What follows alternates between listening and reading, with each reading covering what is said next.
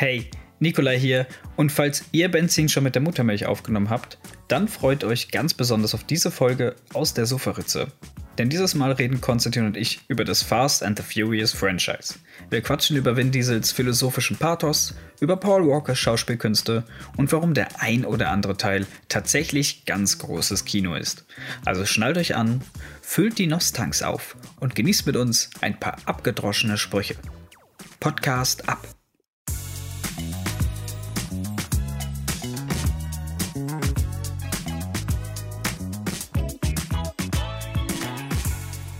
Autos fahren ja im Normalfall mit Benzin. Fast and the Furious fährt aber mit Diesel. Mit Winddiesel sogar. sogar das, ist so wie, das ist quasi wie super bleifrei. Das ist nicht nur Diesel, das ist Win Diesel. Heißt Win nicht auch mit oder so auf irgendeiner Sprache? Auf Riddick, auf Riddick-Sprache? Würde der, weder der Witz auch besser funktionieren. Auf jeden Fall, ähm, was hat das Ganze mit dem Podcast zu tun? Wir reden heute über Fast and the Furious. Oder The Fast and the Furious and Too Fast to Furious. Mein Gott, diese Filmtitel sind. Oder The Fate of Kreativität. the Furious. The Fate. Und Fast Five. nee, wir wollen tatsächlich heute mal über Fast and the Furious reden. Und der Grund ist eigentlich, dass wir beide die Reihe noch nicht gesehen hatten. Oder zumindest nur stückchenweise. Und ja. dann haben wir gedacht, komm, wir machen mal was mit Autos, weil Fast and Furious macht ja auch immer was mit Autos. Also können wir auch mal was mit Autos machen. Und das ist jetzt quasi der Fast and the Furious unter den Folgen. U unter den Folgen. So schnell, so schnell wie, wie das Monster, was Vin Diesel fährt. Ja, so schnell wie der American Muscle. Ja, also tatsächlich, ich glaube, den einzigen Teil, den ich wirklich noch im Gedächtnis hatte, bevor wir für den, äh, für den Podcast alle, alle Filme durchgeguckt haben, war tatsächlich der fünfte. Der war gar nicht so schlecht in meiner Erinnerung, aber der ganze Rest hat mich nie so recht angemacht. Ich weiß auch nicht. Es ist so immer also nur das Gleiche. Dein, wie ist denn dein, dein, deine, deine emotionale Bindung zu Autos? Ja, das ist, da fängt es halt schon so an. Ne? Also ich meine, jetzt nach, nach acht Filmen kriegst du so Spaß dran, aber irgendwie auch, weiß ich nicht. Ich, ich, halt, ich gucke halt gerne äh, The Grand Tour und ich habe gerne Top Gear geguckt, aber ich meine, das ist ja auch kein richtiges Automagazin, sondern das ist Klamauk, wie man drei, zugucken, wie drei äh, Männer in der Midlife Crisis äh, Spaß haben, indem sie Autos kaputt machen dürfen und in der Welt herumreisen. Und das ist ja eigentlich nichts anderes als Fast and the Furious, nur mit äh, 30-Jährigen, die in der Midlife Crisis stecken. Naja, die sind auch schon mittlerweile ein bisschen älter als 30. Zumindest jetzt im neuesten, ja. naja. Und du so? Ich meine, du, du hast ja noch nicht mal einen Führerschein. Das ist so, ja, genau. Ich bin ja führerscheinlos. Äh, schon immer. Ich habe ihn nicht verloren oder so. Aber ich habe ihn einfach nie gemacht. Nikolai drückt immer voll durch. Ich, ich würde, ja, tatsächlich. Das ist meine Angst. Das ist auch der große Grund, warum ich einen Führerschein mache, weil ich wirklich glauben würde, dass ich das Vin dieses Syndrom habe und in den zwölften hochschalte wenn ich einparken will oder so. Und ähm, ja, nee, Autos haben mich prinzipiell immer wenig gereizt. Klar, der Sound von so einem Auto ist schon ganz geil, aber ich weiß nicht, ich bin halt kein, kein, kein jetzt der größte Autonah oder Autofan, ich kenne mich da nicht aus. Formel 1 gucke ich gern, hier und da mal, aber das sind ja auch dann irgendwie, das ist, ja, das sind ja eigentlich Jets auf dem Boden und keine Autos mehr. Ähm, ja, das ist so alles. Also wenn jetzt irgendwo ein Film kommt mit Autos, also wo jetzt die Autos im Vordergrund sind. Ich glaube, den einzigen, der mir da Spaß gemacht hat, war Disneys Cars. ja, war nicht so, war nie so mein Dings, deswegen bin ich auch nie in die Serie reingekommen, in diese, weil ich fand, ja gut, Autos halt.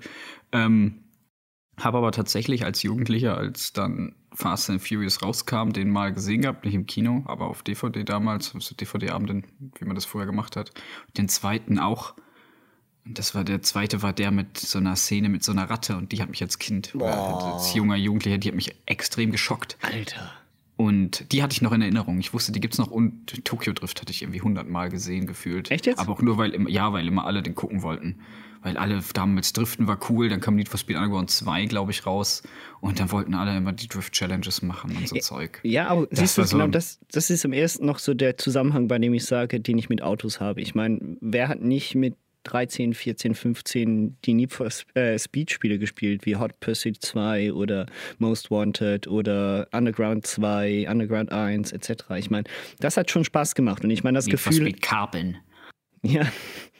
Und ich meine, das Spiel, das, das Gefühl kriegst du auch so ein bisschen bei, bei den Filmen. Zumindest so beim ersten, zweiten, dritten und vierten Teil. Sagen wir mal da, die ersten vier. Ja, definitiv. Ähm, sah auch immer so aus. Sah auch immer so aus. Ich glaube, auch die Need for Speed-Teile haben sich dann so ein bisschen an Fast and Furious auch orientiert, was so die Karossen anging Ja, oder ja. andersrum. Auf jeden Fall gab es knallige Farben und Unter Untergrundbeleuchtung und äh, Riders on the Storm im Hauptmenü. Riders on the Storm. Leck, ja, das sind, boah, das ist jetzt Da kommen Erinnerungen hoch, ne? Leck, mein Gott. Naja, Ähm, gut. Ähm, den ersten Teil habe ich, glaube ich, immer nur so im Fernsehen mal laufen lassen, aber nie richtig geguckt oder lief halt einfach mal und dann habe ich das Ende. Ich glaube, das Ende habe ich schon irgendwie viermal gesehen von dem Film. Und den ganzen Rest habe ich, glaube ich, erst einmal richtig gesehen. Und jetzt für den, für den Podcast. War aber, war aber eine rasante Fahrt, die Filme. Das kann man mal so sagen. Absolut. Ja. Und, ähm, Was wir, Ja, also au- auch als, als Vorfazit vielleicht auch mal schon sagen, dass, dass alles schlecht ist, nicht dran. Definitiv. Nee, ich muss auch sagen, ich bin, nachdem ich den siebten gesehen hatte, dachte ich, boah, den neunten gucke ich, glaube ich, echt im Kino. Dann habe ich den achten gesehen und dachte so, gut, vielleicht gucke ich den doch nicht im Kino. Plötzlich war es nicht, aber eben, es hat seine Höhen und Tiefen, die Reihe. Ähm, definitiv sind da ein paar richtig, richtig gute Gems drunter, ein paar richtig gute Szenen, die im Gedächtnis bleiben Ja. werden. Das Ganze hat dann Aber- aber auch ein bisschen mit Cringe zu tun. Teilweise, Ja, es ne? hat, es hat halt auch so einen schönen Telenovela-Faktor, Oh, finde ich. ja. Gerade wenn Vin Diesel dann mit Letty irgendwie romantische Sachen besprechen und die Akustikgitarre im Hintergrund erschallt und irgend so eine, Ding, ding. so eine spanische äh, Verführungsmelodie im Hintergrund läuft, dann, dann weiß man schon, was als nächstes kommt. Ja. Ja, es, äh, es hat definitiv etwas. Und was man der Reihe sicher auch sagen kann, ist, dass sie, nachdem sie die Ausflüge nach Tokio gemacht hat und auch mit dem zweiten Teil ein bisschen daneben gegriffen hat, was äh, Charakterentwicklung angeht, haben sie es doch hingekriegt, eine Gruppe zu sammeln, die einem auch mit der Zeit ans Herz wächst, zumindest zum größten Teil. Ne? Also, Naja, ans Herz wachsen, so weit würde ich nicht gehen, aber die sind auf jeden Fall mal grundsympathisch und man ist traurig, wenn einer von denen nicht mehr dabei ist. Ja, aber ins Herz wachsen selber, so weit würde ich jetzt nicht gehen. Dass wenn ich jetzt im neunten Teil gucke und keine Ahnung, da der, der Roman, Roman Pierce oder wie der in dem Film heißt, der, wenn der dann plötzlich sterben würde, würde ich da nicht sitzen und denken, nein, warum haben sie meinen Lieblingscharakter umgebracht? Meinst du nicht wie bei Ned Stark in Game of Thrones oder so? Nee, ich glaube, so, so krass bin ich da nicht involviert. Aber ich kann nachvollziehen, wenn Leute das sind, weil eben jetzt im Nachhinein muss ich sagen, es sind echt keine schlechten Filme. Es ist super gute Popcorn-Unterhaltung. Die machen Spaß, die nehmen sich auch mittlerweile überhaupt nicht mehr ernst selber. Und das ist, glaube ich, auch das, was der richtige Schritt ist. Dass es halt nicht Ja. so eine bierernste Angelegenheit ist. Ja, es gibt vor allem dann einen, einen Punkt äh, in der Serie, ab dem die Qualität extrem zunimmt, aus meiner Sicht. Aber dazu dann gleich mehr. Ähm, vielleicht einfach mal mit dem ersten Teil. Ich weiß nicht, wie hast du den so, was, was sagt der für dich aus? So, was, wo siehst du den in der Reihe? Was, Ich, ich sehe ihn am Anfang ach, von der Reihe. Ja, unerwarteterweise. Ähm, nee, Fast 1 habe ich aufgeschrieben. Ich habe mir nämlich während den ganzen Film Notizen gemacht, weil die ja doch, sind doch acht Filme und so viel Action. anders, ne? Da muss man mal gucken, dass man nachher nicht den einen Film mit dem anderen vertauscht. Und deswegen, ich habe ihn genannt Fast 1, der erste. Und das erste, was ich drunter geschrieben hat, war viel Musik. Ich glaube, der hatte in den ersten zehn Minuten schon drei verschiedene Genres, Metal, Techno und Hip-Hop am Laufen, äh, während irgendwelchen rasanten Szenen. Ich finde den Film, man merkt ihm halt an, dass damals, also der Film, wenn ich das richtig in, im Kopf habe, ist der Film so entstanden, dass jemand gelesen hat, dass es illegale Street Races gibt. ja, es So kommt, von einem, es kommt ursprünglich aus einem Automagazin, einen Artikel, ja, über Street Genau, Races. und ja. dann haben die quasi den Film darüber gemacht. Und da war noch gar nicht die Idee, dass man da so ein Franchise draus macht mit wirklicher Charakterentwicklung, sondern einfach zwar so eine coole, eine coole Undercover-Cop-Geschichte mit, mit Street Races halt. Daraus ist dann halt mehr geworden. Aber ja, er ist halt auch jetzt 2001 oder so, kam der raus. Also man sieht ihm halt auch schon ein bisschen an, dass er älter ist, wobei jetzt die Netflix-Version, die haben die, glaube ich, die Blu-ray-Fassung draufgeknallt. Also, das sieht gut aus, das kann man nicht sagen. Der Film macht, ich will nicht sagen, der Film macht Spaß, aber er ist schon, ist schon unterhaltsam. Also ich habe ich hab mit dem ersten Teil tatsächlich so einige Probleme. Ich verstehe, warum. Es ist eine gute Basis. Also man merkt, dass sie darauf dann aufgebaut haben. Insbesondere dann ab Teil 4 wieder. Und ich muss aber sagen, das Ganze wirkt sehr häufig wie ein MTV Music Video. Also ich, man merkt, dass das Ganze noch zu Anfang der 2000er, äh, 2000er aufgenommen worden ist. Die Schnitte sind teilweise katastrophal und viel zu, zu schlecht gemacht. Also ich meine damit Jump Cuts, die keinen Sinn machen, die auch schlecht gesetzt sind. Ähm, also rein aus cineastischer Sicht passieren da massive Fehler. Also die, die auch wirklich ein, die mich für jemanden, der auch den technischen Aspekt anguckt eines Filmes, sehr stört. Weißt du, wer für das Editing zuständig war? Nein, weiß ich gar nicht. Peter Hones, der hat auch Kammer des Schreckens geschnitten. Ja, dann hat er. ich habe nämlich keine Ahnung, was, was da passiert ist, ja. Ja, gut, ich meine, keine Ahnung. Das ist mir einfach wirklich aufgefallen, insbesondere lustigerweise in den, in den Rennszenen. Da wird teilweise wirklich ganz schräg geschnitten, wo ich mich dann frage, wieso? Warum nicht zwei Sekunden länger draufbleiben und dann erst die nächste, äh, das, die, das nächste Bild. Aber ja, gut. So, das ist so, man merkt, es fühlt sich für mich, für mich fühlte sich der Film sehr leer an, inhaltlich gesehen. Ja, also eben. Der Inhalt ist, der ist ein Undercover-Cop, der sich in so eine Bande von Drag Racern äh, ein, einsch, einschleicht ähm, und äh, er versucht halt herauszufinden, wer in dieser Szene ist verantwortlich dafür, irgendwelche DVD-Player und sonst was von Trucks zu klauen. Also das ist die ganze Story. Und am Ende gibt's halt den üblichen Verrat und doch nicht. Und er stellt sich dann auf die Seite der, der Bösen, quasi, oder der vermeintlich Bösen. Und äh, so endet der Film, indem er dann Vin Diesel oder Dom Toretto äh, gehen lässt. Ich habe noch dazu geschrieben, weil du gerade von komischem Editing geredet hast. Ich habe geschrieben in meinen Notizen Drag Race im Hyperspace. Weil jedes Mal, wenn sie auf die, auf die Lachgas Tube drücken, ja. äh, sieht das aus, als würden sie irgendwie wie bei Star Wars in Lichtgeschwindigkeit rübergehen. Als hätten sie einen LSD-Schub oder so. Ja, genau. Und von außen sind sie aber immer noch irgendwie mit 40 Meilen unterwegs. Ja, ja. Also, es ist leider, es ist so ein bisschen das Batman-Phänomen von äh, Mickey, äh, vom Schumacher. Wie heißt er mit Vornamen? Ich vergesse ihn immer wieder. Äh, naja. Ja, ja, ja, ich weiß. Ja. Aber, auf jeden Fall der Batman, ja. Es ist auf jeden Fall echt. Ja, das, das ist tatsächlich ein wenig lächerlich. Dann habe ich auch noch aufgeschrieben, dass er eine Anlage in seinem Auto hat und das habe ich nicht verstanden.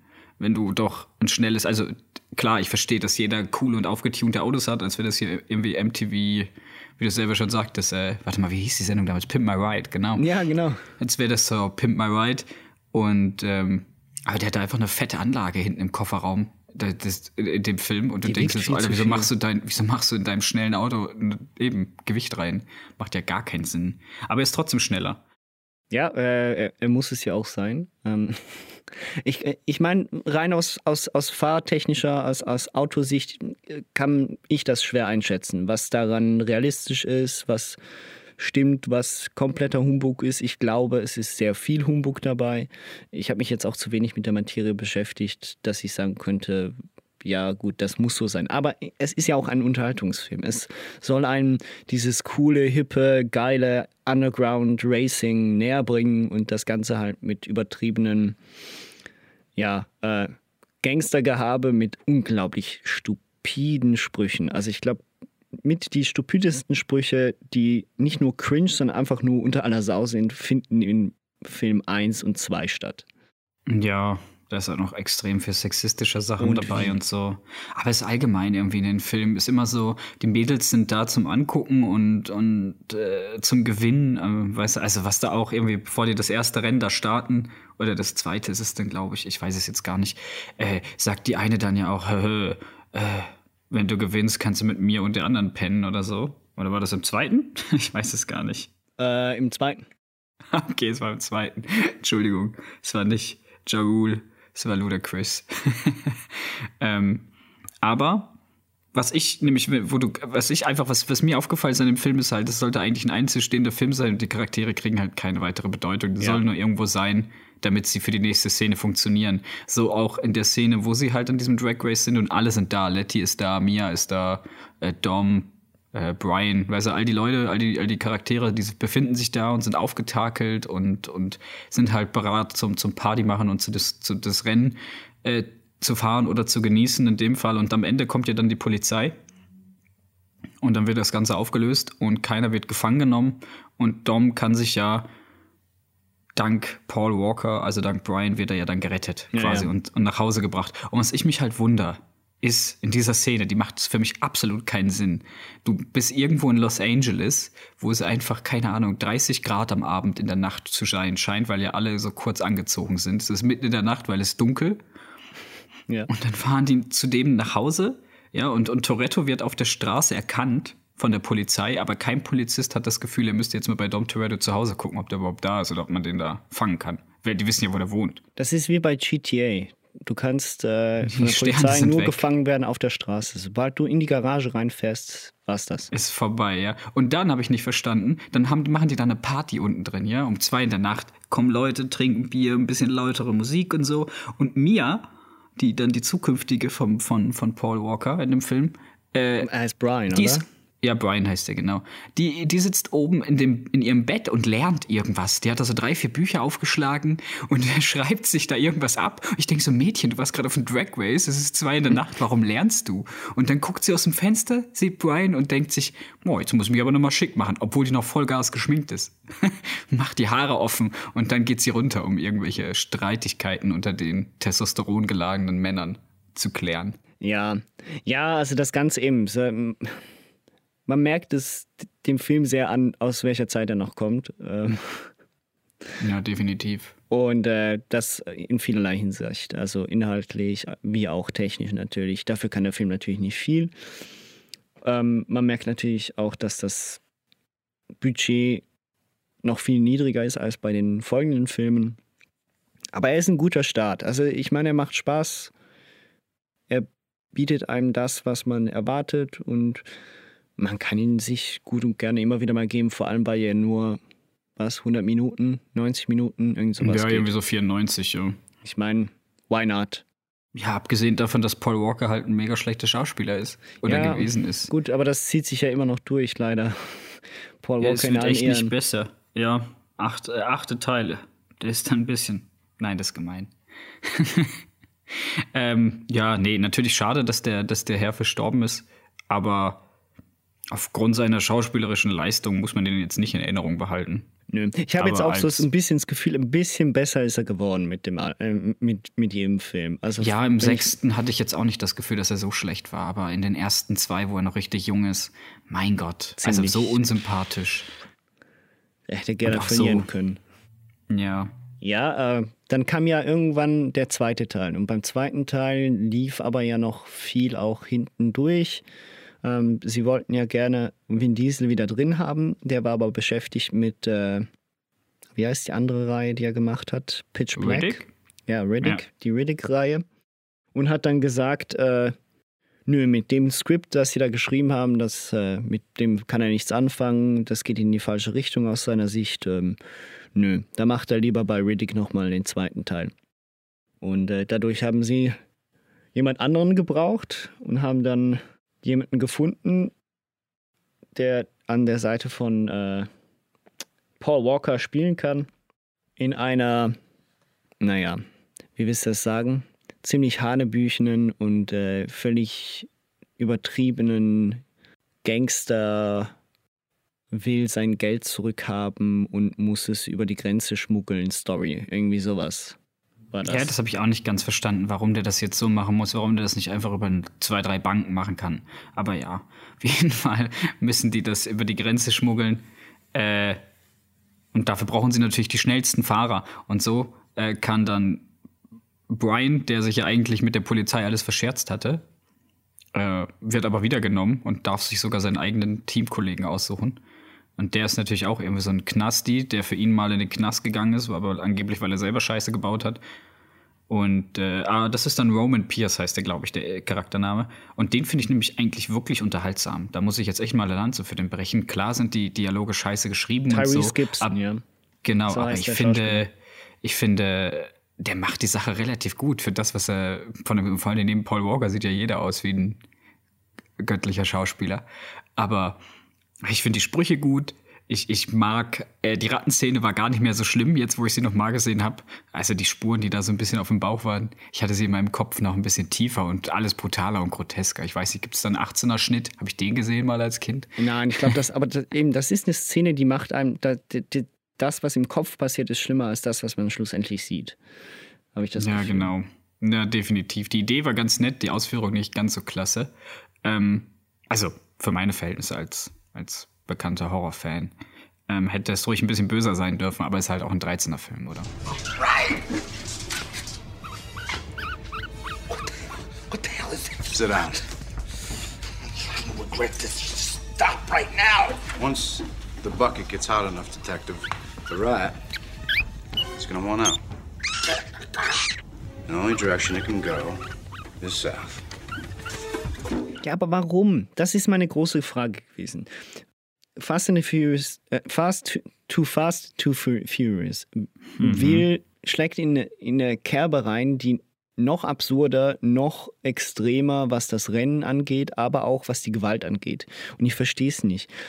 Es geht doch in dem Film in erster Linie um cooles Gangstermäßiges Rumfahren und nicht darum, dass ich irgendwo in eine Mafia-Story reinkriege, wo ich nachher Leuten zugucken muss, die auf einen Tisch gefesselt werden und mit Foltermethoden mäßig äh, eine Ratte auf dem Bauch gebindet kriegen unter einem heißen Eimer. Ich meine, was, was erfüllt das für einen Zweck? Ich, ich sehe Ja, es dass, nicht. man, dass man weiß, dass mit dem Herrn nicht zu spaßen ist, dass Ja. der von nichts zurückschreckt. Darum geht's.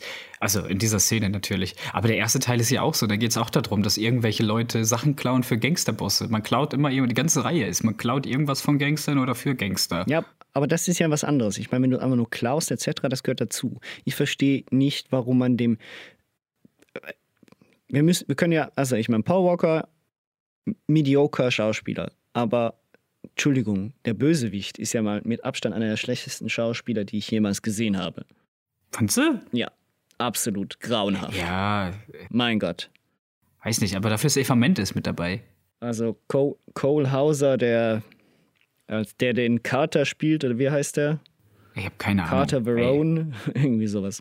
Ähm, ganz grauenhaft, wirklich. Also das, das Einzige, was da, und das ist nicht sexistisch gemeint, sondern wirklich schauspielerisch gemeint, der, das den Film da raushebt, ist vielleicht eben auch noch Eva Mendes neben Gibson, die da wenigstens noch irgendwie ansatzweise was bietet, was einem eine Basis gibt äh, für einen sympathischen, für sympathische Charaktere.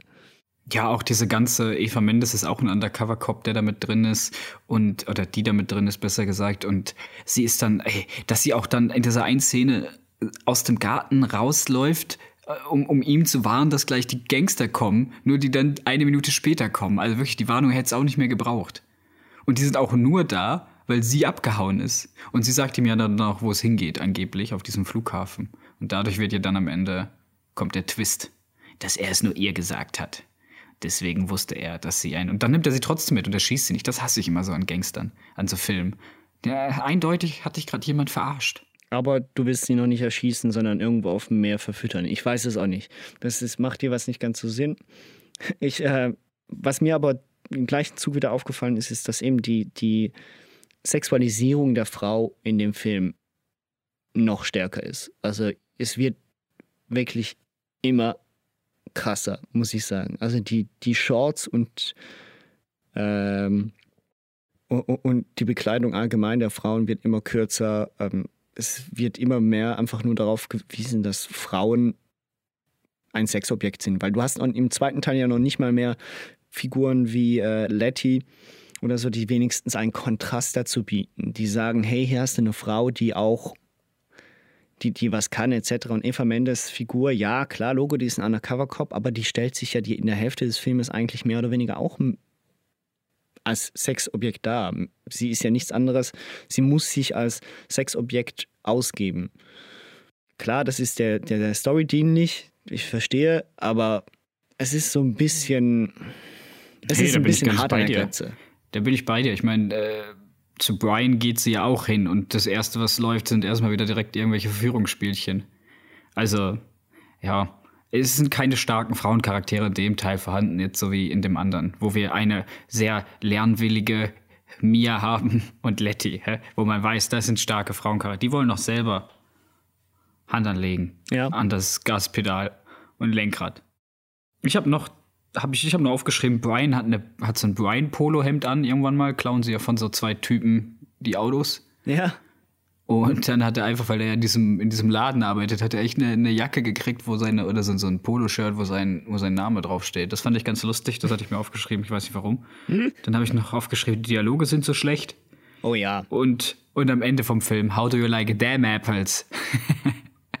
das wäre so eine dämliche Szene, wenn sie am Ende die auf dem, auf dem Schiff landen oder so, sagt er das dann. How do you like? Nee, wo er ihn rausschießt. Wo er ihn rausschießt, ja, ja. Mit diesem geilen. Ah, das ist auch so gut, wie sie ihn. Also wirklich, da, da, dahingehend, also das Skript ist absoluter Bullshit und ich verstehe Vin Diesel sehr gut, warum er nicht mach, mitmachen wollte. Ähm, wenn klar, wenn Logo, diese sagt nein, dann. das, das eine Skript war wahrscheinlich noch ein bisschen anders, wo er mitspielte, aber ich glaube nicht, dass das viel besser war. Was man sagen muss, ist, dass hier schon die Technik und der Schnitt ein bisschen besser geworden ist, aus meiner Sicht. Aber nicht viel. Nicht viel, aber ein bisschen besser. Das heißt, die Rennen waren nicht mehr, waren nicht, waren besser geschnitten aus meiner Sicht. Also das, was wichtig war für mich in dem Film, war besser geschnitten. Ich fand tatsächlich auch in dem Film eigentlich die ersten 15 Minuten gut. Auch wenn wieder over the top und viel Sexualisierung. Und der ganze Rest, den müsste ich nicht haben. Also äh, eigentlich hätte man auch einen Kurzfilm draus machen können. Was es ja auch vorgab. Ja, genau. Es gab ja noch zwischen, also auf der DVD ist ja noch das extra drauf mit dem Kurzfilm, mit diesem sechs Minuten Filmchen. Wie ist Brian jetzt eigentlich von Los Angeles nach Florida gekommen? Spoilern. Was aber nicht erklärt, mit dem Auto. ja, was aber nicht erklärt, wieso er wieder bei, für die Polizei vernünftig arbeiten muss. Aber ja, auf jeden Fall fährt er mit dem Auto irgend so eine heiße Schnalle, nimmt ihn auch nochmal mit, obwohl sie weiß, dass er ein Gangster ist. Es wird übrigens kein Wort gesagt, es ist alles mit dramatischer Musik unterlegt. Ich nenne es mal dramatische Musik. Vielleicht blenden wir sie hier auch dann gleich mal ein.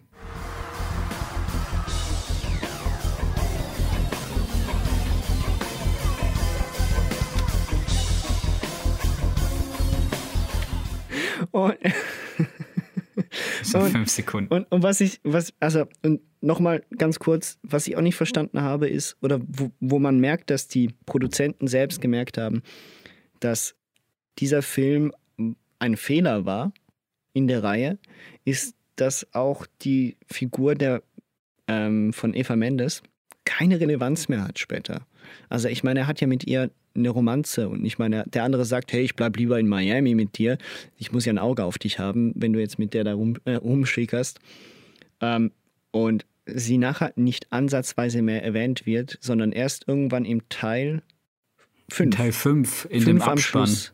Ja, Genau, in den richtig. Aftercredits kommt sie noch mal kurz und das war's. Und das, das war es dann. Also da merkt man selbst auch ein bisschen, ich glaube, die Produzenten selbst waren nicht ganz zufrieden mit dem, was sie da produziert haben und haben dann wieder, indem sie auch Vin Diesel wieder zurückholen konnten im vierten Teil, definitiv wieder lieber da aufgebaut. Ja, das ist eigentlich auch schon alles, was man über Teil 2 wirklich sagen muss. Außer dass natürlich sagen.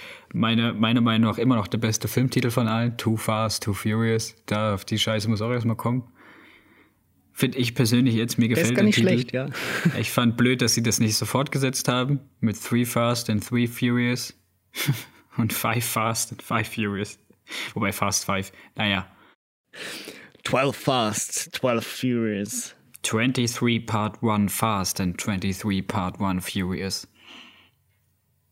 Wenn sie dann am Ende das Finale machen, wie bei Marvel. Ja.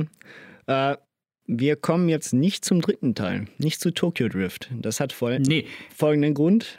der Grund ist, wir machen es chronologisch, wie die Geschichte ist, nicht wie die Filme rausgekommen sind, weil Wer gedacht hat, Star Wars wäre komplex und kompliziert, der hat recht, weil so komplex ist Fast and Furious nicht. Aber Fast and Furious hat trotzdem keine chronologische Reihenfolge, quasi 1, 2, 3, 4, 5, 6, 7, 8, sondern es ist 1, 2, Los Bandoleros, 4, 5, äh, 6, 3, 7, 8. Genau. Bandoleros, Bandoleros. Los Bandoleros. da, da, da, da.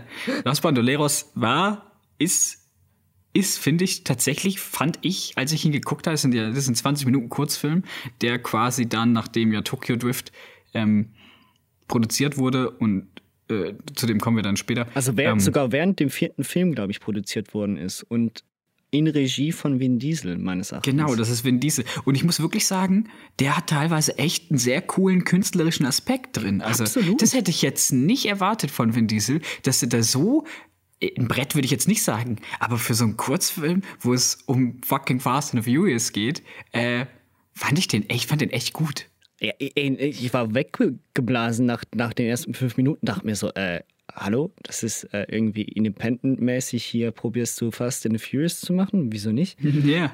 Fast and the Furious, die Kunstversion. Es war dann ein bisschen storymäßig natürlich sehr dünn, was er probiert zu erzählen, ähm, aber es ist, es ist super. Also es ist wirklich, ich habe den gerne angeguckt. Es war auch die, die Liebesgeschichte zwischen, zwischen ihm und Letty wirkt nicht ganz so telenovelahaft, wie sie es sonst in den Filmen tut. Mhm. Man merkt auch, dass man mit weniger Budget gedreht hatte. Und man hat das ganze Jahr in der Dominikanischen Republik gedreht. Und es soll ja eigentlich die allererste Szene im vierten Teil dann vernünftig erklären, beziehungsweise den Charakteren, die da vorkommen, nochmal ein bisschen mehr Hintergrund geben. Und ja, gerade die beiden Spanier, die kommen ja auch nur dann in der ersten und in der letzten Szene vor. Und man, man kriegt da schon mal so ein bisschen einen Einblick, wer die Personen dann eigentlich sind. Gerade in Bezug dann auf den fünften, wo sie ja dann alle ein bisschen mehr eine Rolle spielen. Ja, und es ist, äh, ja, es ist ja wirklich der Einstieg, also der Film erklärt mehr oder weniger, warum sie diesen Tanklaster, ähm, ja, wie willst du das sagen? Ja, warum sie den klauen. Wieso also warum sie sie, das, klauen? warum sie das Benzin klauen, ja. Also Genau. es, es wird zumindest gesagt, dass sie ihn klauen. Und aber warum Benzin da auf einmal so wichtig ist, als wäre das Mad Max Fury Road, das habe ich auch noch nicht ganz verstanden. Das habe ich, da- das, das ist auch kompletter äh, Humbug und zwar habe ähm, hab ich gelesen, dass das in einem Brainstorming zum Skript für den vierten Teil entstanden ist und zwar hat irgendeiner der, ne, der Leute doch gesagt, ja, also rein theoretisch ein Typ wie Dom mit einer Crew, der braucht so viel Benzin, das kann er sich gar nicht leisten, das muss er klauen. Okay. Und dann kam anscheinend irgendjemand auf die Idee, oh, lass uns einen Tanklaster en- entführen. Ein CGI-Tanklaster. Und da muss man dann wirklich sagen, der Film fängt so an und ich meine, das ist ein anderes Kaliber. Also ab, man merkt, Full HD ist angekommen in Hollywood. Man merkt, dass äh, die Technik allgemein weiterentwickelt worden ist, dass auch CGI und allgemein digitale Effekte extrem fortgeschritten waren im, im Vergleich noch zu vor fünf Jahren. Das, klar, für, für, heut, für heutige Verhältnisse teilweise immer noch sieht man, ja gut, okay, digitale Bearbeitung und so weiter und so fort, aber es ist wirklich gut gemacht und die Action, ey, das ist Schlag für Schlag in den ersten zehn Minuten, das passt. Ja, definitiv. Äh, fand ich auch. Also die, die Anfangsszene sieht ziemlich cool aus. Also das ist ja, da, da können die ersten beiden Filme, äh, die können da nichts mit. Also die kannst du nicht vergleichen. Ähm, so hätte die Fast and Furious Reihe eigentlich anfangen müssen. Äh, meiner Meinung nach mit so einem Knall. Aber naja. Ähm, jetzt sind wir auf jeden Fall dann im, bei F Fa- Fast 4, hä? Ja, genau. Genau, und da eben, ich habe aufgeschrieben, dass CGI ziemlich schlecht war, weil in der Szene, äh, wo dann der Tanklaster hüpft wie ein Flummi Ja, und er drunter herfahren kann, ähm, ja, da sieht man halt schon, dass der Film dann, dass das CGI nicht so gut gealtert ist, dass das jetzt kein 2K CGI-Dingen ist, sondern halt, keine Ahnung. nein, das ist es wirklich 720p. nicht. Ja, und, und storymäßig fängt es dann richtig an, hä? Dann kriegen wir endlich mal Charaktere und Entwicklung und die lose Enden aus den ersten beiden Filmen werden zusammengefügt. Also ich muss tatsächlich auch sagen, dass mir der vierte Teil von der Charakterentwicklung, dem, was er mir mit den Charakteren gibt, fast schon am besten gefällt in der gesamten Reihe.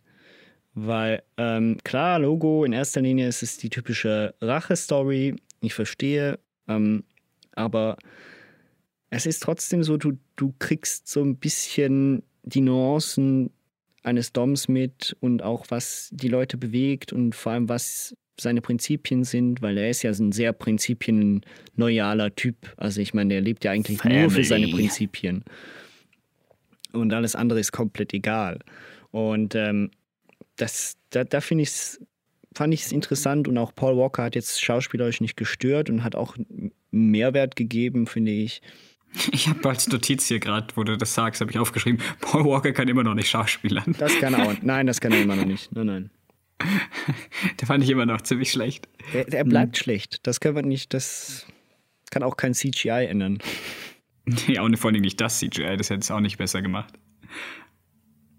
Ja, aber storymäßig, worum geht's denn, Konstantin? Ja, es geht darum, dass ähm, sie, sie entführen ja dieses äh, den, den, den Tanklaster etc. Und mehr oder weniger will dann Letty, dass er, dass Dom und sie mehr oder weniger sich bedeckt halten, zusammenbleiben und so weiter und so fort. Er will dieses Risiko aber nicht eingehen, weil er auf der Flucht ist und er will sie nicht gefährden. Und deshalb haut er wieder ab. Und das, was dann passiert. Und dann ist sie tot. Und das, was dann passiert, ist, dass er irgendwann die Nachricht kriegt, dass Letty tot ist. Irgendwann, das ist ein Schnitt später. Ja, ein Schnitt später. Und zwar hat sie, ähm, wurde sie bei einem Auto, also wurde sie anscheinend gerammt und ähm, ist dann, hat sich überschlagen mit dem Auto und wurde anschließend dann aber auch noch erschossen. Und ist verbrannt. Deswegen hat niemand und sie ist eine verbrannt. Eine Leiche gefunden. Genau. Man, hat, man konnte nicht erkennen, ob das Letty ist oder nicht. Das ist in dem Teil noch nicht ganz so wichtig, im späteren Verlauf der Geschichte extrem wichtig. Was ich aber geil fand an der Szene, wo man dann sieht, wie das Ganze passiert, dass scheinbar Dom Toretto sich äh, Waldläuferfähigkeiten angeeignet hat. Und anhand der Bremsspuren und allem möglichen Kram rekonstruieren konnte, wie bei der Herr der Ringe.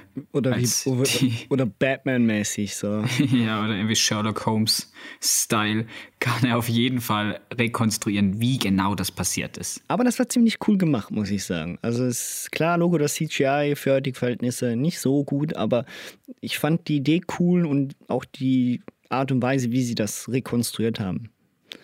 Fand ich ganz schick gemacht. Ja, ja, war, war eben, war cool. War jetzt nicht das Realistischste, aber das müssen wir von der Reihe auch nicht erwarten. Dann haben wir ja noch Paul Walker, beziehungsweise Brian O'Connor, der, ähm, heißt der so, ne? Ja. Ja. ja. Ähm, der, der ja dann irgendwie doch beim FBI gelandet ist, nachdem er im zweiten Teil irgendwie ist, den. Übrigens, das habe ich nicht verstanden. Kann mir das bitte irgendjemand mal skriptmäßig erklären? Weil das, ich, das, das verstehe ich überhaupt nicht. Er hört auf mit dem zweiten Teil und mehr oder weniger so, ja, äh, ihr seid wieder frei, ihr habt keine, ihr habt keine Straftaten mehr auf an eurem Record, ihr könnt jetzt machen, was ihr wollt. Und das Erstbeste, was er macht, ist sich beim FBI anstellen lassen. Ich ja, er wollte ja schon im ersten Teil zum FBI. Und dann hieß es so, Junge, wenn du zum FBI willst, dann musst du halt diese Undercover-Geschichte machen. Aber ah. mach's, ne, und da kommt ja dann dieser böse, böse schwarze Polizeichef, der dann auch sagt, Junge, guck, wenn das scheiße, wenn das schief läuft, dann bist du schuld. Und wenn alles gut läuft, dann sah ich, sah nicht alles ab. Das macht er ihm ja ganz deutlich klar ja. im ersten Teil. Und deswegen, wie und warum sie ihn dann auch beim FBI zulassen, äh, verstehe ich nicht. Aber er ist jetzt auf jeden Fall beim FBI und ist dann auf der, auf der Suche nach irgendeinem Typen, der ihm helfen kann, äh, Braga, den bösen Mafiosi in diesem Film zu finden, der angeblich auch Letty auf dem Gewissen hat. Und deswegen kommt Dom auch genau auch dahin und möchte auch Braga finden. Und dann finde ich nämlich, ist es eine ganz coole Idee, dass, dass die beiden dann wieder zusammenarbeiten müssen unter so Umständen. Ich finde, das wirkt nicht ganz so gekünstelt wie in anderen Filmen. Nein, und deswegen, deswegen sage ich auch, also für mich ganz persönlich, ähm, storymäßig, jetzt nur storymäßig, ähm, bietet für mich der Film am meisten, was, was, was das angeht, was mir die Charakter Entwicklung und das, für was sie einstehen und etc. bieten. Es gibt andere Teile, die sind unterhaltsamer, die bieten einem cineastisch mehr, die machen mehr Spaß, aber rein storytechnisch finde ich den vierten Teil eigentlich den besten. Ja, natürlich eben, weil eben diese losen Enden alle wieder aufgesammelt werden. Man, man, wenn, wenn Brian und Mia sich treffen, die ja im ersten Teil eine Liebschaft hatten, und Brian einfach dafür verantwortlich ist, dass ihr Bruder auf der Flucht sein muss und ihr ganzes Leben eigentlich durcheinander gerüttelt wurde. Deswegen finde ich das extrem gut, zumindest im ersten Hälfte vom Film, wie die beiden halt miteinander agieren. Dass es halt wirklich so ist, so, hey, Dude, du bist ich kommst hier wieder her und hast das Gefühl, ich helfe dir jetzt, obwohl du schuld bist, dass mein Bruder verschwunden ist und deswegen eigentlich auch kausalitätsmäßig Letty gestorben ist. Eine alte, alte, alte Kindheits- und Jugendfreundin. Und hast das Gefühl, äh, wir helfen. Aber das wird ja dann leider, oder beziehungsweise, weil die Filme natürlich Familie und da verzeiht man sich und so, wird das ja dann nachher äh, wieder rückgängig gemacht und alle sind wieder cool miteinander. Ich habe jetzt auch nochmal nachgeguckt, wer das Drehbuch geschrieben hat. Das ist eigentlich der Typ, der danach auch für alle anderen Teile verantwortlich war. Ähm, er hat angefangen mit äh, Tokyo Drift, den hat er auch noch geschrieben. Ja, und dann Justin Lin heißt, glaube ich, der Regisseur, gell? Äh, ja. Genau, und Justin Lin hat ja dann damals eben mit Vin Diesel gesagt, komm, bei Tokyo Drift, lass uns die alle mal zusammenführen, die Filme. Deswegen hat er ja auch den Cameo-Auftritt bei Tokyo Drift am Ende. Und dann kann man das Ganze zusammenpacken als als Reihe. Den er übrigens äh, gratis gemacht hat, also nicht ganz gratis, aber nicht gegen äh, Geld, sondern gegen die Rechte des Charakters Riddick. Ah. Und was er dann ja. nämlich, glaube ich, daraus gemacht hat, ist nämlich, dass er weiterhin noch eins, zwei Videogame-Spiele veröffentlicht hat. Ja, das habe ich nämlich auch mal mitgekriegt gehabt. Der hat dann noch ein paar, paar Games gemacht und sich selber da synchronisiert. Die waren aber halt auch nicht ganz so klasse. Vin Diesel, ein, äh, ein sehr, sehr schlauer Geschäftsmann. Der kommt übrigens äh, eigentlich aus dem, auch aus der Gangster-Reihe. Ne? Also ich meine, der war kein Hardcore-Gangster, aber der war im Gefängnis und hat dann, glaube ich, dort im äh, Gefängnis Theater mitgespielt gehabt und äh, wurde dann dort irgendwie halbwegs entdeckt, so, viel mir ist. Wegen Diesel im Theatergefängnis, das finde ich aber. Aber wahrscheinlich Gefängnis. erzähle ich jetzt voll Bullshit. Bullshit. Ich weiß es nicht, aber es klingt auf jeden Fall nach einer Vin Diesel Story. Das ist, ist, ich möchte einen Film über Vin Diesel Story. Ja, auf jeden Fall. Und was ich mir draufgeschrieben habe für den Film, eine besondere Szene, die mir im Kopf geblieben ist, dass das ist der Film, wo Vin Diesel mit dem Ellbogen durch die Fensterscheibe die Scheibe kaputt macht, anstatt das Fenster runterzurollen, damit er irgendwie mit der Schrotflinte da rausgehen kann. Das macht absolut keinen Sinn. Es war wirklich, wirklich dumm. Einfach nur um zu zeigen, wie stark Vin Diesel ist. Ja, also ich meine, ähm, why not? Ich meine, das ist schon, schon heftig. Das soll, soll auch so gemacht werden. Ja, auch von der, also von, vom Rennen her allgemein, das ist ja für mich immer noch ein wichtiger Teil in der Reihe und ich werde dazu später auch noch mehr sagen. Bei anderen Filmen äh, fällt mir nämlich etwas mehrheitlich negativ auf.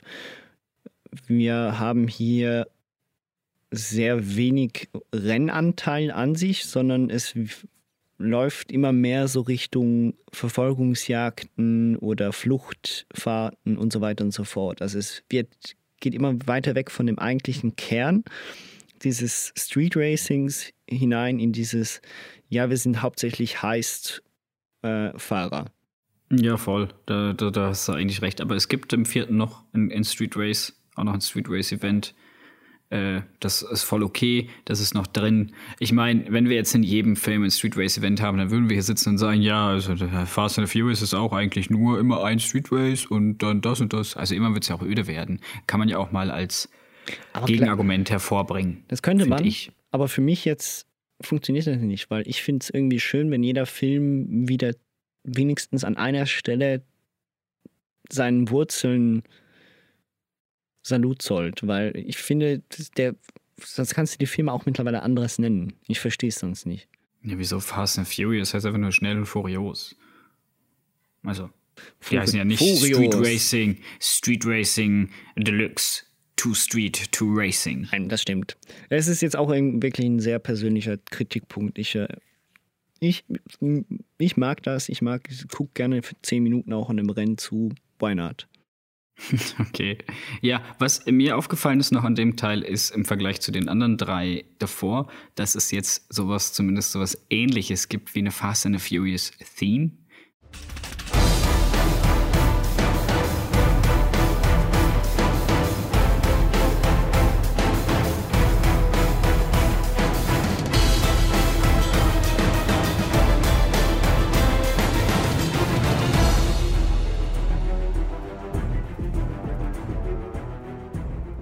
Jetzt wirklich mal originell Musik für den Film komponiert hat und nicht einfach nur auf Musikstücke von aktuellen Popkünstlern oder Hip-Hop-Künstlern zurückgreift. Das macht man natürlich auch. Es gibt immer noch coole, cooles, coolen Soundtrack, aber es gibt auch mal selber komponierte Musik. Die gab es nämlich in den Teilen davor nicht.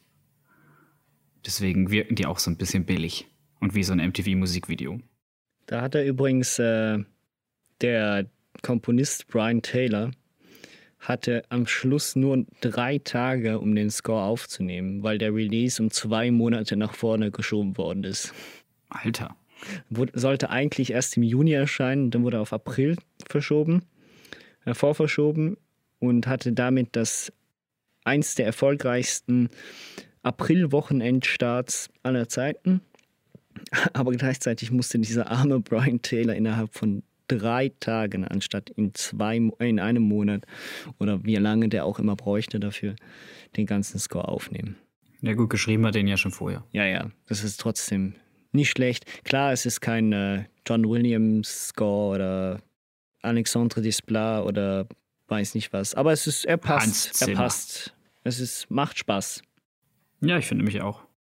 Wie hört der Film eigentlich auf? Habe ich mir jetzt gerade wieder überlegt. Was habe ich da aufgeschrieben? Sie fahren ähm, über die Grenze und dann haben sie noch, äh, dann müssen sie durch diesen Tunnel durchfahren, am, äh, der, dieser Grenz, dieser unterirdische Grenzübergang. Und äh, treffen sich dann mit Braga und er kann Braga dann töten, glaube ich. Nee, er bringt ihn nur in den Knast, genau. Ah, Braga ja. kommt in den Knast und alle Schuld ist bezahlt angeblich, wenn sie irgendwas machen, aber das machen sie, glaube ich, nicht und sind immer noch weiterhin auf der Flucht. Trauen dann wieder ab. Und dann kommt nämlich Fast Five, den ich äh, ganz nett den Guten benannt habe. Fast Five, der Gute, so heißt der Film, offiziell von mir. Das äh, hat auch so seine Berechtigung, ne? Wir hatten jetzt mit dem Teil 4, hatten, ich, ich habe auch so mein, meine Namen gegeben. Bei mir ist es bei Teil 4 die Rache-Story und bei Teil 5 ist es der Heist-Movie. Und Das äh, ist so. es ist auch ein Heist-Movie. Also es ist sogar ein ziemlich guter Heist-Movie. Ja. Also Heist-Movies als Erklärung, man klaut was. Sowas wie Ocean's Eleven und alles andere auch. Ja, ganz dahin kommt er nicht aus meiner Sicht, aber ähm, er ist. Aber Ocean's 12? Ja, An gut, den hat er 12 sicher kommt er erreicht. ran. Ja, ja. An Wenn nicht Ocean's sogar 12 überholt. kommt- Ja, okay, Oceans 12 ist aber vielleicht auch das falsche Beispiel. Naja, ist auch ein Heist-Film. Man muss ja mal sagen, wo er ist, oder? Man kann ja sagen, es ist kein Ocean's 11, ist auch jetzt kein Ocean's 13, aber es ist schon mal besser als Ocean's 12. Und Ocean's 12 ist eigentlich auch unterhaltsam. Also weiß man, auf was man sich da einlässt. Wenn man auf Heist-Movies steht, dann kann man sich Fast Five angucken, ohne, meiner Meinung nach, dass man irgendeinen anderen gesehen haben will. Wenn man einfach nur einen Heist-Movies mit Autos sehen will und keinen Bock hat, wieder, äh, wie heißt der Film mit den Minis? Minions? Nein, mit den Minis. Die Minis? den- Aha, Italian Job. Genau, wenn er keinen Bock hat, Italian Job zu gucken, dann kann man sich Fast Five ansehen. Und den fand ich nämlich echt, ich fand The Rock unglaublich sympathisch in dem Film. Also ich bin ja sonst nicht so ein übermäßiger The Rock-Fan, aber der Charakter hat mir gut gefallen. Die Ja. Sprüche haben alle gesessen, die One-Liner sind gut. Thunderwear ist ein neues Wort, was ich benutze in meinem täglichen Gebrauch, was schon keiner mehr hören kann. Dass man seine Spaßunterwäsche Aber was anhat. hat er das schon? Ach so. Ganz am Anfang, wo er aus dem Flugzeug aussteigt und quasi mal zeigt, wer er ist. So, ja, wir machen das und das und dies und jenes. Und wenn ihr alle eure Thunderwear ausziehen würdet, dann können wir auch loslegen. Irgendwie so.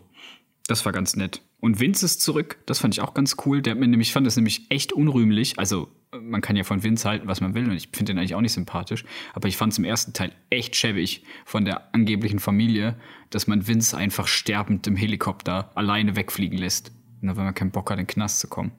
Ja, ja. Das stimmt. Ja, er ist wieder zurück. Er ist, äh, gibt auch eine gewisse Spannung in das Ganze rein und äh, führt ein bisschen so dazu, ja, wer verrät hier wen und so weiter und so fort und kann man den Leuten trauen.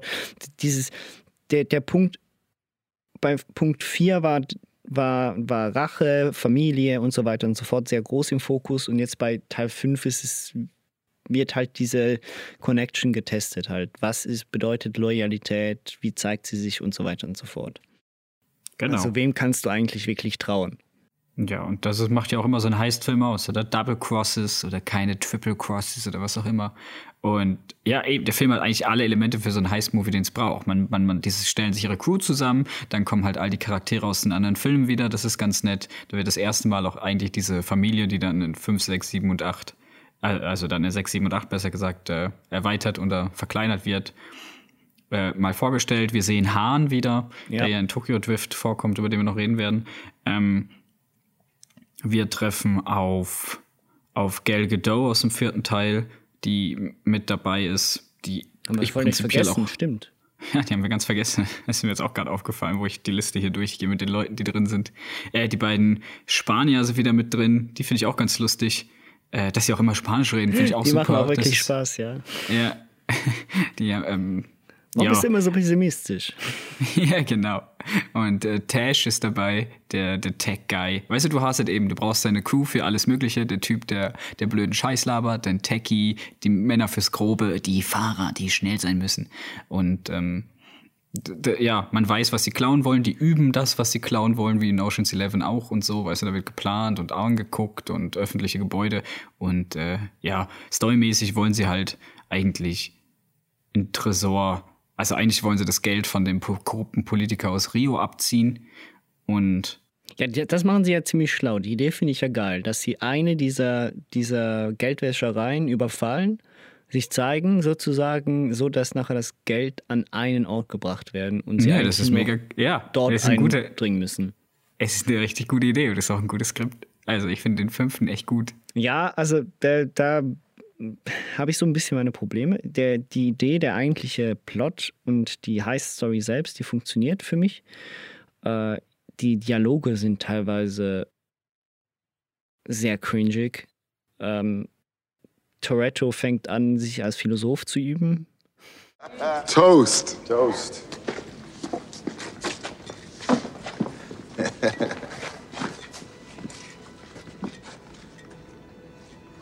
Money will come and go. We know that. But the most important thing in life will always be the people in this room. Right here. Right now. Salute me, familia. Salute. Salute. Ähm, was ja mit, den, mit jedem folgenden Teil nur schlimmer wird. Ähm, also der Cringe erhöht sich, sagen wir es so. Und ähm, was ich einfach finde, ist, dass der Film jetzt, nachdem wir einen vierten Teil hatten, wo wirklich auch eine emotionale Bindung stattfindet, die im fünften Teil so gut wie nicht vorhanden ist. Also es geht wirklich rein um diesen Heist, mehr oder weniger, und um diese Crosses und äh, Double Crosses und so weiter und so fort. Also ja, um das Thema Loyal und Vertrauen, aber nicht um das direkte Vertrauen einer einzelnen Person zu anderen und so weiter und so fort. Also es verliert ein bisschen an, an Charaktertiefe durch diese sehr unterhaltsame Heist-Story. So. Jo. Das ist, das sehe ich auch so. Dazu kommt dann eben noch The Rock mit seiner Gruppe von Supersoldaten, die da versuchen, Vin Diesel und alle zu finden. Was ich ja immer eigentlich, eigentlich finde ich es ja ganz cool, dass da, dass sie da mittlerweile so einen Typen engagiert haben. Aber andererseits, der hätte doch Vin Diesel schon lange haben müssen und erschießen. Ja. Also der macht ja kalten Prozess mit allem. Und das macht er dann halt nicht bei Vin Diesel. Und, und es ist ja auch ein bisschen lächerlich, dass. Dass er dann mitmacht. Also das, ja, genau, richtig. Ich meine, der Hardcore, ich meine wirklich, der Typ, der genauso krasse Prinzipien hat wie Toretto, der ein ebenbürtiger Gegenspieler. Und dann sein Team geht drauf. Ach was, ich mach bei euch mit, ich will Rache. Ja, wobei der Ambush, der da stattfindet, den fand ich auch hardcore. Da habe ich mich, da habe ich auch gedacht, meine das Fresse, jetzt haben sie aber aufgefahren, ne? Wie sie da wirklich, als wäre das so ein Afghanistan-Film ja. ja. und mit der Raketen und diesen, diesen Miliztruppen, alter Falter, habe ich gedacht. Und dann stirbt er da, wo die Granate fällt auf ihn runter und dann eine zweite. Und ich dachte so, Heuler, die Waldfee. Also, Alter, aber das ist mir schon, das ist, das, man merkt eigentlich schon, dass der Film einen anderen, eine andere Richtung einschlägt bezüglich dem, nur schon in dem Häuserkampf, als sie das erste Mal verfolgt werden von äh, eben The Rock, wie heißt das? Ja, ja, und genau, ja, also ich meine, das, da wird fünf Minuten konstant durchgeballert. Und da gehen Leute en masse drauf. Es ist nicht so brutal, also es wird nicht richtig brutal dargestellt, weil der Film ja immer noch PG-13 sein sollte. Aber da werden Leute massenhaft über den Haufen geschossen. Und ähm, viel mit Autofahren und weiß nicht was hat das nicht mehr zu tun. Das verstehe ich dann nicht ganz. Ich hätte da es noch ein bisschen cooler gefunden, wenn vielleicht nach der Hälfte, nach zwei Minuten Dauerballern vielleicht noch irgendwie eine Verfolgungsfahrt stattgefunden hätte oder sonst was. Aber gut, das ist mein Wunsch. Die Szene ist trotzdem cool gemacht und die Verfolgungsjagd und die Ballerei, die passt. Aber es ist Hardcore. Es ist wirklich, also die Szene eben hat mich auch an Afghanistans Filme, Kriegsfilme erinnert. Ja, definitiv. Und dann Vince wird ja dann auch nochmal erschossen, jetzt wirklich in dem Film. Dann ist er wirklich tot. Wahrscheinlich weiß ich nicht, ob die dem einfach. Einfach wollten die da emotionalen Impact machen oder haben die Probleme mit dem Schauspieler gehabt oder ist auch einfach ein mega Unsympath. Es muss einer er halt ist. glaube ich. Das ist Ja. der Punkt. Ja, und einer muss halt draufgehen. Und dann war es halt Vince. Und ja, das habe ich auch geschrieben. Und dann erfährt man ja am Ende, also sie klauen natürlich das ganze Ding in einer total abgefahrenen, abgefahrenen heißt, wir reißen den ganzen Tresor aus. Wir alles, was sie geübt Zwei haben. Autos reißen einen wahrscheinlich 500 bis 1000 Tonnen schweren Tresorraum raus. Ja, und Ich also zwei Sportwagen. aber trotzdem. Ja, ja, aber es sind zwei Sportwagen, die sind jetzt nicht bekannt für ihre Kraft, sondern für ihre Geschwindigkeit. Also, dass da überhaupt, ja, du, das machen die halt, oder? Das sind halt clevere Leute und vor allen Dingen machen sie das ja mit einem Decoy-Tresor dann nachher noch. Das ist ja wieder das Geile an dem Heist-Film, dass sie halt am Ende, oh, der war leer. Warum war der leer? Natürlich, Oh. weil, äh, Sie hatten einen. Sie hatten ein Fake, so, das man nie gesehen hat, wie das passiert, nur wenn man dann die Auflösung sieht. Das fand ich ein bisschen billig, aber es war auch ganz cool. Ich meine, man kann beim fünften Teil, es fällt einem schwer, wirklich Punkte zu finden, bei denen man sagt, das macht den Film wirklich schlecht oder das passt überhaupt nicht. Also, wie du gesagt hast, mit dem Titel Der Gute, das stimmt. Der Film ist gut. Er ist unterhaltsam, er funktioniert. Fertig. Ja. Und dann kann ich mir nämlich auch vorstellen, dass so viele Leute dann zu dem Zeitpunkt extrem Fast and Furious Fans geworden sind, weil die Qualität hatten sie vorher noch gar nicht. Dass es wirklich mal so einen geilen, geilen Film gibt. Das kann Fast and Furious nämlich. Unterhaltsam sein, äh, immer wieder für einen Lacher zu sorgen. Ob der jetzt gewollt ist oder nicht, sei dahingestellt, aber man kann darüber lachen. Ähm, ja. Und am Ende dann der Reveal mit Eva Mendes und dass Letty doch nicht tot ist. Und dann habe ich nämlich meine Riesenprobleme mit dem sechsten Teil. Ja, übrigens ganz komisch, lustiger Fakt. Michelle Rodriguez wusste gar nicht, erst, äh, dass ihr Charakter noch lebt. Das hat sie erst selbst, als sie ins Kino ge äh, gegangen ist, erfahren. Aber das ist natürlich dann äh, schon noch ein bisschen unterhaltsam. Ja, ne? Stell dir So- vor. Ach was, mein Charakter lebt noch? Oh, ich darf wieder mitspielen, ich kann wieder Geld verdienen. Danke, Vin. Ja, dann kommen wir zum sechsten Teil, den ich ja den besten finde. Nein, ähm. Der sechste Teil. Also, wir hatten jetzt mit, vier, mit dem vierten Teil die Rache-Story, mit dem fünften Teil den Heist-Movie. Also, was ist das Folgerichtige? Wir brauchen eine. Wir brauchen ein anderes Team. Eine Team-Story. Wir brauchen Team gegen Team. Wir brauchen quasi Leute, die genauso sind wie die anderen, nur böse. Die müssten eigentlich alle ein Goatee tragen, wie bei Star Trek aus dem bösen Universum. Aber das tun sie nicht. Stattdessen haben wir, ähm, ja genau, eben, Letty ist nicht tot und Dom erfährt das dann äh, im sechsten Teil und weil The Rock zu ihm geht und sagt, hey, du kommst mit mir mit, ich hab was für dich. Nämlich deine Ex-Frau. Und er war ja eigentlich mit der Brasilianerin zusammen, darüber haben wir gar nicht geredet. Ja, genau richtig. Ja, die Brasilianerin hat ja im fünften Teil auch noch eine kleine wichtige Rolle ähm, gespielt von. Jetzt weiß Keine ich Ahnung. ihren Namen nicht mehr. Das ist die Frau von Chris Hemsworth. Cool, gut for you, Chris Hemsworth. Nee, sie spielt im fünften Teil ja diese brasilianische Polizistin und ähm, wird dann in diesem Häuserkampf ja von Vin Diesel, also von Dom Toretto, gerettet und hat dann schon so ihre Probleme zu sehen, ja, ist der wirklich böse oder nicht, ist eigentlich da in dem Moment schon nicht mehr brauchbar als äh, Polizistin. Ähm, Finde ich auch schon komisch. Ich meine, er sucht sich die beste Polizistin aus und sagt, Ja, den besten Rookie hat er sich den besten ausgesucht. Rookie aus und dann eine Begegnung, eine Begegnung mit dem, Bö mit dem eigentlichen Bösewicht in Anführungszeichen. Und Frauenschwarm. Genau, zack, hat sie, hat sie ihre Loyalität zum eigentlichen Beruf und zu ihrem Team verloren. Ja, vor allen Dingen verliebt sie sich dann auch in den. Das habe ich eh nicht verstanden. Also, mal zum einen, das habe ich glaube ich schon mal gesagt, also Vin Diesel ist jetzt vielleicht nicht der hässlichste Mann auf der Welt, aber für Hollywood-Standards ist er jetzt schon nicht. Elsa Also- Pataki heißt sie, die Schauspielerin. Die Figur heißt Elena. Elena, genau. Und ja, Vin Diesel eben, wie gesagt, ist jetzt nicht so der, äh, weiß ich nicht. Ich meine, ich als jemand, der gut findet, dass in den Film Glatzköpfe represented werden, äh, und zwar nicht als Bösewichte, sondern als Gute, ähm, bin natürlich froh, dass da auch mal ein Glatzkopf eine hübsche Frau abkriegt, aber ich verstehe nicht, warum sie, warum sie nach einmal, okay, hat mich gerettet, Dankbarkeit ist nicht immer gleich Liebe. Das ist ja das, was Hollywood irgendwann mal noch lernen muss. Ähm, ja, ich verstehe das nicht. Und dann lieben die sich aber und zwar scheinbar un unendlich viel. Und ein Film später heißt es dann, ja, Letty kommt zurück. Äh, ich würde dasselbe machen, wenn das mein toter Mann wäre. Genau, richtig. Ich würde, ich würde, ja gut, das ist ja, das macht dann ja auch irgendwie Sinn. Ähm, was dann auch alles noch passiert, das ist dann alles sehr wir und sehr komisch. Also auch in Teil 8 meine ich dann und so weiter und so fort. ähm, Ja. Aber dazu sp- später, was mir noch eingefallen ist zu Teil 5 und dann habe hab ich aus meiner Sicht hier geschlossen, Kampf Dom Toretto gegen The Rock, gegen Hobbs. Richtig gut.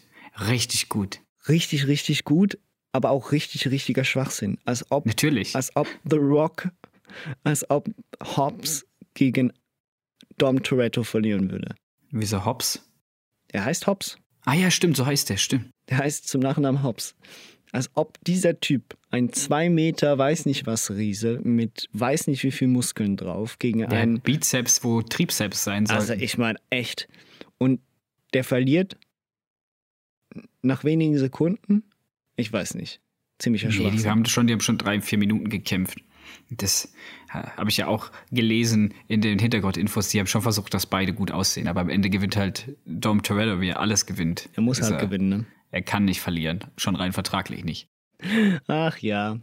So, auf jeden Fall sind wir bei Teil 6. Und ähm, ja, er, er hat erfahren, dass Letty doch wieder lebt, aber Letty wird in Zusammenhang gebracht mit einem Typen, der heißt Sean.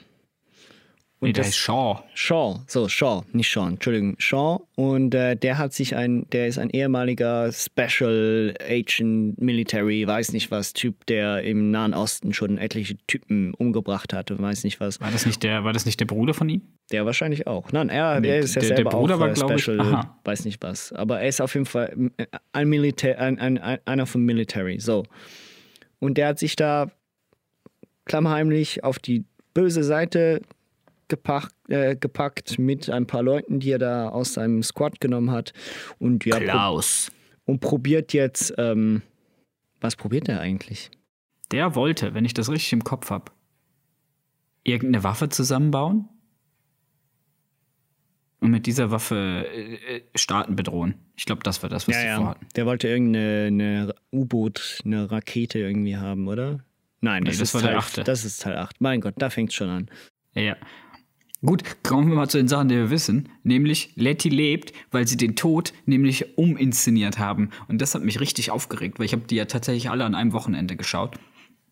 Das heißt, sie hatte vier am Morgen geguckt und dann sechs am Abend. Und ich hatte noch genau im Kopf, aber genau im Kopf, wie der Film eigentlich ausgegangen ist oder wie, wie Letty gestorben ist. Sie soll ja nämlich erschossen worden sein und dann verbrannt. Aber er schießt in dieser neu dargestellten Szene auf das Benzin, das sich dann natürlich entflammt und dann explodiert und Letty wird aus dem Auto geschleudert. Okay? Aus dem Auto geschleudert, verliert das Bewusstsein und hat Amnesie. Und Jetzt der frage Typ ich bringt mich. sie nicht um, äh, als, als er sie im, im, im Spital, im, äh, im Krankenhaus besucht, weil sie Amnesie hat. Was Genau. kein Grund ist, warum ein Gangster eine Zeugin oder einen Zeugen nicht umbringen sollte. Vor allem kann das ja auch nur geschauspielert haben. Und zum Zweiten, was ich nicht verstehe, ist, wie ist sie überhaupt ins Krankenhaus gekommen, wenn sie irgendwo im Wald liegt? Wie haben die herausgefunden, dass sie nicht tot ist? Und was für eine Leiche lag in dem Auto? Also storytechnischer absoluter Bullshit. Das fand ich halt, also wenn sie das jetzt ein bisschen anders gelöst hätten, warum Letty wieder da ist, irgendwie so ein Klon oder sowas, dann hätte ich gesagt, okay.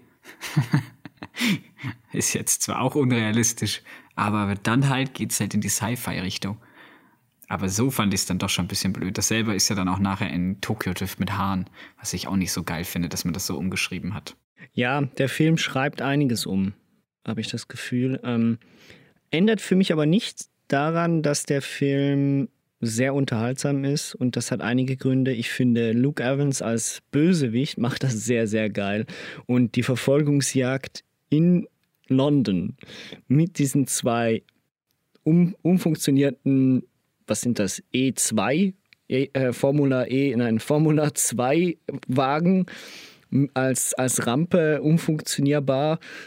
Das ist, äh, das war geil. Das, das hat mir einfach Spaß gemacht. Ich fand das echt geil und da muss ich wieder sagen, sowas habe ich ein bisschen vermisst im fünften Teil. So eine richtig, richtig, richtig heftig geile Verfolgungsjagd äh, mit den Autos. Und Ja, die, ähm, hat, die hat wirklich Spaß gemacht. Ja. ja, die hat wirklich Spaß gemacht. Und das andere, das ist einfach eine kleine, kleine Vorliebe von mir. äh, Es war endlich mal britisches Englisch zu hören. Ich weiß, es ist eine am- amerikanische Reihe, aber es ist mal nett zu sehen, dass das Ganze ein bisschen interna- internationaler geworden ist, was es ja wirklich wurde. Also das ist der dritte Teil, den ich wirklich, der dritte Punkt, den ich an dem Teil gut finde, und zwar, dass er sehr viel Abwechslung bietet. Es ist fast schon ein bisschen eine Spy-Story, fast schon James Bond-Style-mäßig von der Location, von den Location-Wechseln. Wir müssen nach Spanien. Das ist ja ein anderes Land. Er hat acht Stunden Vorsprung. Ja. Ah, das wäre so dumm. Aber ja, auch da fängt es dann übrigens das erste Mal an, dass ich mich an, wo ich mir im Kopf fasse und denke, okay, ja, die einzige Idee, die ihr habt, ist, um ein anderes verrücktes Team mit Autos aufzuhalten, ein Team mit Autos zu nehmen und nicht irgendwie das Militär oder sonst was. Es können nur diese fünf Personen können scheinbar das europäische Team aufhalten. Das fand ich halt auch ein bisschen blöd. Ja, und dann wie Letty sich nach und nach wieder in Win verliebt. Oder in Dom, besser gesagt. Und das Ganze. Ach, das war mir alles ein bisschen zu kitschig. Ja, es ist, ähm, das, das hat mich wiederum nicht so gestört. Also da habe ich wenigstens ein bisschen noch eine emotionale Bindung gekriegt, die mich ein bisschen an den vierten Teil erinnert hat. Ähm, es war ein bisschen cringy, es war ein bisschen zu, zu aufgesetzt. Aber ich fand es jetzt nicht so schlimm, aber ich verstehe, wenn man es nervig findet. Was ich abseits davon absoluten Schwachsinn fand, war die Verfolgungsjagd nachher auf der spanischen Autobahn.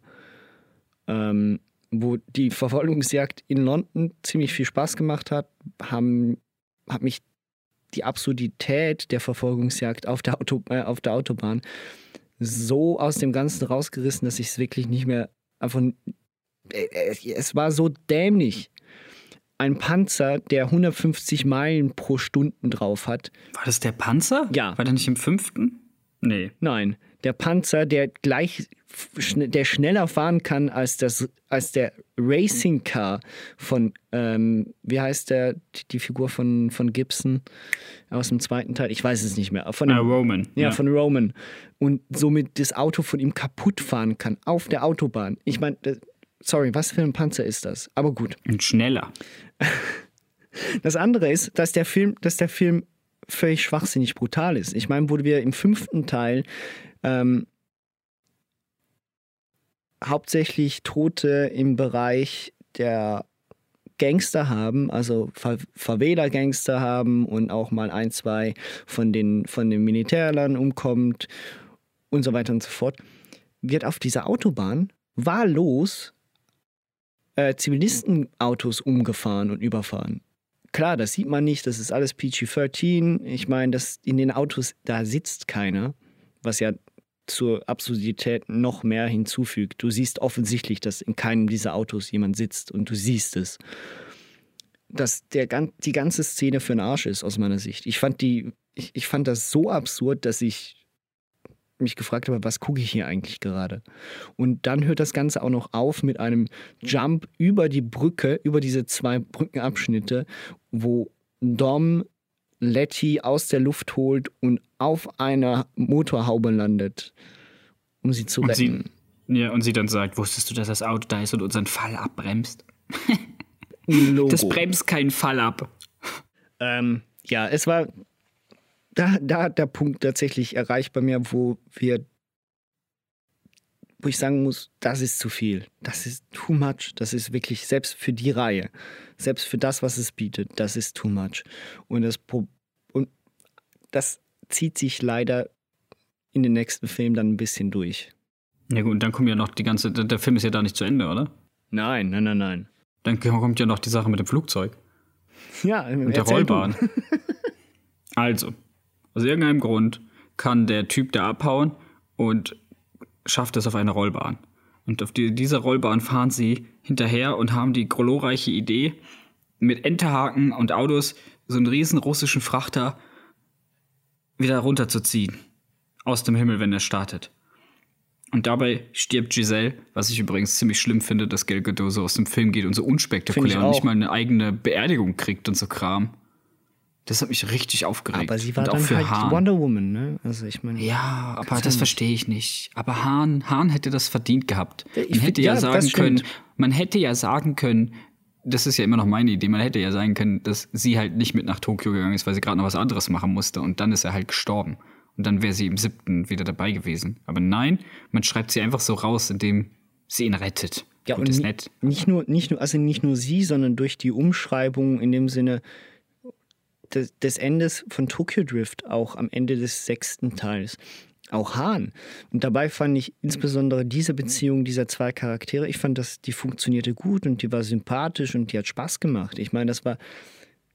Sie war nicht so unglaublich aufgesetzt wie die von, von Dom zum Beispiel, finde ich. Das war eine sympathische genau. Beziehung. Ja, ich fand auch, die beiden haben, ne, und außerdem, dass kleine Männer große Frauen kriegen, finde ich auch wieder gut. Die Filme machen eigentlich alles richtig, um nicht dem Schönheitsideal entsprechenden Männern viel zu hübsche ein Frauen zu mega geben. gut aussehender ähm, halbasiatischer Amerikaner, der ist nicht vor allem das in der, vor Schönheitsideal. allem, der vor allem in der heutigen Zeit der, der K-Pop-Sternchen wahrscheinlich mehr Frauen abkriegen würde als jeder andere von dem Cast. Ich glaube nicht, dass das zum Nischen-Schönheitsideal gehört. ist trotzdem nicht das Schönheitsideal. Der ist auch nur 1,70 klein. Oder? Hoffentlich sage ich nichts Falsches. Er ist Asiate, der kann gar nicht größer jetzt sein. guck ich nach. Wie alt, wie groß ist er? Schau mal nach. Äh, in der Zeit kann ich, 1,83. sag ich Der ja, so groß wie ich. 1,70. Ach, scheiße. Aber er ist Asiate, er spricht trotzdem nicht den Schönheitsideal. Und Gal Gadot ist noch mal größer.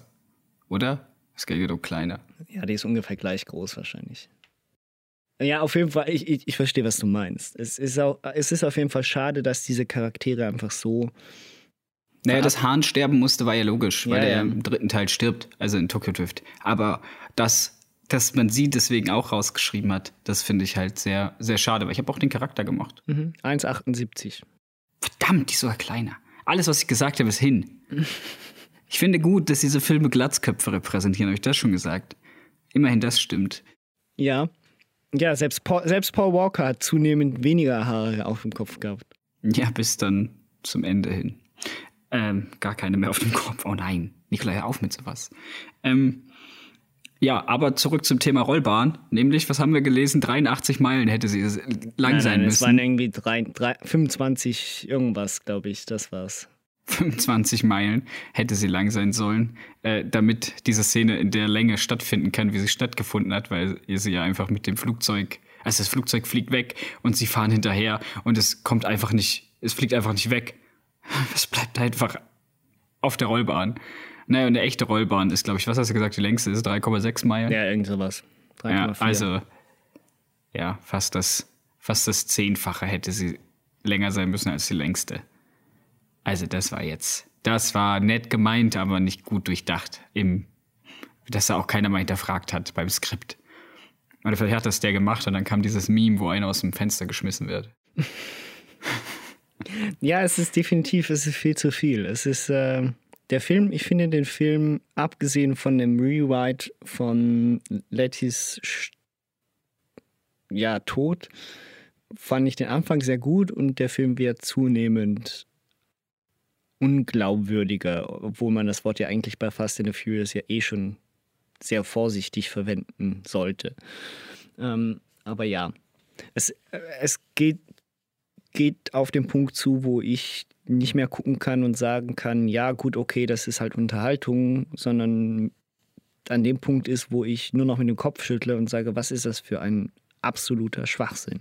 Ja, aber du siehst halt auch, dass der Anspruch jetzt gesunken ist, äh, schon allein durch den Anfang vom Film. Also der Anfang vom Film, der zeigte nochmal das Intro. Also im Intro wird eigentlich nochmal der ganze Teil 4 und Teil 5 gerecapt. Ja. Die ersten fünf Minuten, weil scheinbar die Filmemacher davon ausgehen, dass keiner von den Fans mehr weiß, was im vierten passiert ist und wie Letty eigentlich gestorben ist, damit man halt diese ganze Letty-Geschichte machen kann. Also man, man mutet ja dem Publikum selber schon nichts zu, dass es nicht länger als zwei Stunden behalten könnte. Ja, das haben wir. Ja. dementsprechend wird das Writing halt auch schlechter. Also nicht dementsprechend, aber äh, ich sehe da halt einen Zusammenhang, dass man halt sagt, komm, unsere Zuschauer, unsere, man hat halt Marktforschung betrieben und weiß, welche Leute gucken. Und jetzt bin ich mal so gemein und werft denen vor, dass die anderen glauben, dass halt Fast and Furious Leute alle scheinbar nicht so hohe Aufmerksamkeitsspannen haben. Und deswegen wundert mich das auch nicht, dass gerade Teil 7 dann viel schlechter geworden ist. Ja, ja, es ist, ähm, es ist äh, wirklich sehr langsam an dem Punkt, wo ich dann gespannt bin. Ich habe ja noch nicht ganz alle geguckt. Ähm, für den nächsten Teil muss ich immer noch Teil 7 und Hobbs and Shaw gucken. Ähm, aber ja, mal gucken, wie die so sind. Ja, Dann hätten wir alles besprochen für heute. hä? hätten wir, hätten wir diese Teile mal durch. Ähm, Im nächsten Teil werden dann eben noch Tokyo Drift, der ja geschichtlich nach dem sechsten Teil spielt. Und äh, 7, 8 und dann Hobbs and Shaw, Das Spin-off. das genau. Spin-off. Ähm, Also übrigens, äh, Fast and Furious 9, 9 wurde jetzt verschoben. Ja, der ist auf 2021, oder? Im Sommer. Ja, 21 Sommer ist verschoben. Eigentlich wär, hätte er 1. April erscheinen sollen. Jetzt wurde er wegen dem verschobenen Release-Date von James Bond auf den 2. April nochmal um einen Monat nach hinten geschoben. Irgendwie Anfang, Mitte Mai, glaube ich. Gut, dann müssen sich die Fans noch länger an die alten Filme knallen, krallen, das Lenkrad zusammendrücken und aufs Gaspedal drücken. Bis das Januar dann, äh, Juni dann kommt. Bis dahin haben wir ja genug, sonst können sie auch noch die Kindersendung ähm, Fast and Und die Furious- Netflix-Sendung. Ja, die, die, die behandeln wir nächste Woche auch. Äh, übernächste. Da müssen, könnten auch wir wirklich tatsächlich noch eine Woche, äh, eine Folge 2 reingucken. Ne? Das ist wahrscheinlich, da werde ich eine ganz große in, lyrische, literarische Inhaltsanalyse für machen. Weil ich glaube, das ist wichtig. Ich glaube, das gibt der Serie erst den richtigen Schwung. Ja, da bin ich gespannt. Und ähm, ja, dann hätte ich gesagt, äh, you know what's the thing about street fights? Das ist erst in Teil, Teil, Teil 7. 7. Den, den, Bis Rest, dahin spoilert das noch den, nicht. den, Rest, den Rest erfahrt ihr das nächste Mal. Genau. Basti. Also, tschö. ja, tschö.